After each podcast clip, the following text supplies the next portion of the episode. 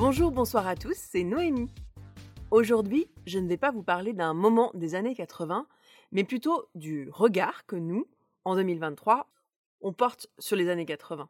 Et pour ça, je vous emmène dans une petite rétrospective de l'exposition du Musée des Arts Décoratifs qui s'intitule Années 80, mode, design et graphisme en France.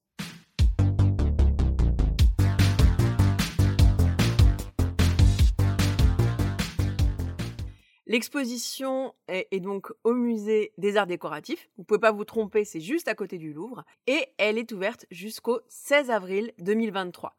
Il y a souvent du monde au MAD, je vous conseille donc vivement la réservation, surtout pour le week-end.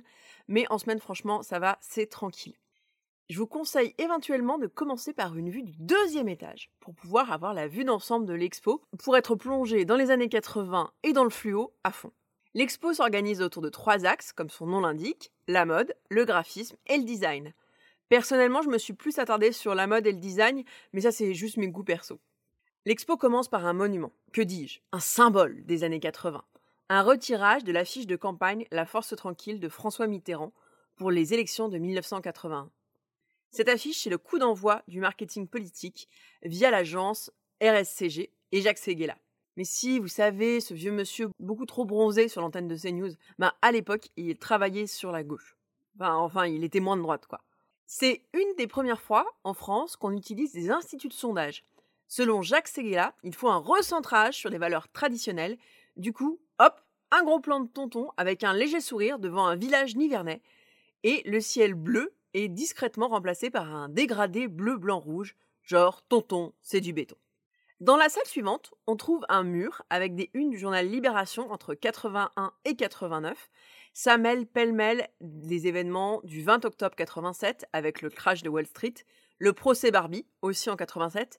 Ça, je pense qu'on y reviendra dans un épisode. Le lancement de Canal+ en 84, l'attentat antisémite de la rue des Rosiers en août 82, la marche pour l'égalité et contre le racisme en 83 ou la mort de Bobby Sands en 81. On retrouve également un festival d'affiches publicitaires pour des assauts comme Act Up, avec la fameuse affiche noire et le triangle rose avec le slogan simple et percutant Silence égale mort. Mais aussi des publicités plus courantes, comme pour Darty, ce qui va vous renvoyer directement en 1985.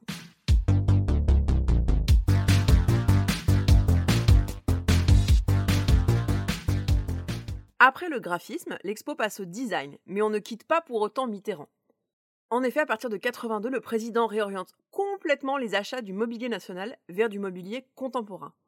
Des architectes d'intérieur tels Marc Held, Jean-Michel Villemotte pour la Chambre du Président ou encore Philippe Stark sont achetés par l'État. Ensuite, on passe dans un espace consacré au design. L'espace est immense et c'est parti pour une avalanche de meubles, de décors, tous les types de design y passent, du plus minimaliste avec la chaise longue Pi au plus coloré avec la galerie Gastou et celle de Nestor Percal.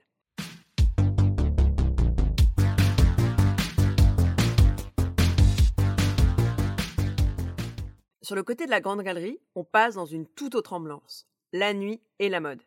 Vous rêvez des nuits des bains-douches ou du palace? Avec un peu de chance, s'il y a du monde, vous risquez de revivre cet effet surpeuplé et moite. Mais vous pourrez trouver, si vous cherchez bien, un point commun entre Mitterrand et les bains-douches. Vous l'avez. Dans les deux cas, c'est Stark qui fait la déco, en inventant notamment la lampe Easy Light, mais vous la connaissez sans doute, c'est le tube de néon posé à travers du mur. Et bah ça, c'est une lampe Stark, copiée ensuite dans les descentes vers les toilettes dans toutes les boîtes de nuit de France, y compris au Macumba. Dans ce coin boîte de nuit, on voit aussi des photos de soirée, des pochettes de disques, et puis les débuts du rap en France avec la soirée New York City Rap Tour à l'hippodrome de la Porte de Pontin en novembre 82, mise en place par Europe 1. Après la musique et la fête, on passe à ma partie préférée, la mode, la mode, la mode. C'est un morceau de bravoure. Si vous voulez des épaulettes, du kawaii, des couleurs, vous allez être servi. On commence par une pièce d'anthologie de 86 avec un double poncho réalisé par Jean-Jacques de Castelbajac pour Kawaii, pratique pour vous tenir par la main en riant sous la pluie, vêtu de couleurs exclusivement Il y a bien sûr des magnifiques pièces de haute couture, dont des sublimes robes du soir, Cardin, John Franco Ferré ou encore Guy Laroche, mais aussi une réflexion sur le prêt-à-porter, notamment sur des marques comme Naf Naf et Koukaï qui utilisent beaucoup la communication et la pub pour générer le désir dans le cœur de toutes les jeunes filles de France. Bon, moi c'était plus Waikiki et Poivre Blanc, mais j'étais plus jeune. Il y a ensuite au moins deux exemples de costumes pour Executive Woman de chez Mugler qui sont incroyables avec des tailles ultra fines, des épaules extra larges structurées par des épaulettes, des tenues pour des femmes qui commandent et qui reprennent une partie du vocabulaire de la mode militaire, des battle dress pour vaincre les mecs sur leur propre terrain.